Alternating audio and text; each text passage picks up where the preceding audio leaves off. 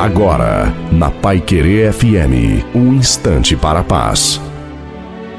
Olá, ouvinte da Pai Querer FM, sou o pastor Wilson Tinonim e tenho essa reflexão para você.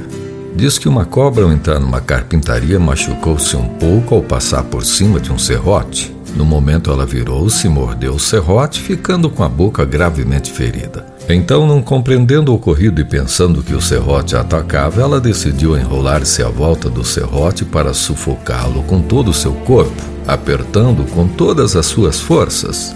Conclusão: a cobra em alguns minutos foi morta pelo serrote. Isso nos faz pensar nas vezes que reagimos com raiva, pensando magoar aqueles que nos fizeram mal, mas estamos ferindo a nós mesmos. Você conhece gente que já fez isso? Na vida, às vezes, é melhor ignorar situações, pessoas e ofensas, até porque muitas consequências podem ser irreversíveis e catastróficas. O Mestre dos Mestres Jesus Cristo nos ensinou que a grande arma pode ser uma bacia com água e uma toalha para lavar os pés daqueles que nos ferem, traindo, negando e duvidando da gente. Isso tudo parece fantasia, mas é a prova de que o amor ainda é a melhor forma de agir e reagir para a felicidade.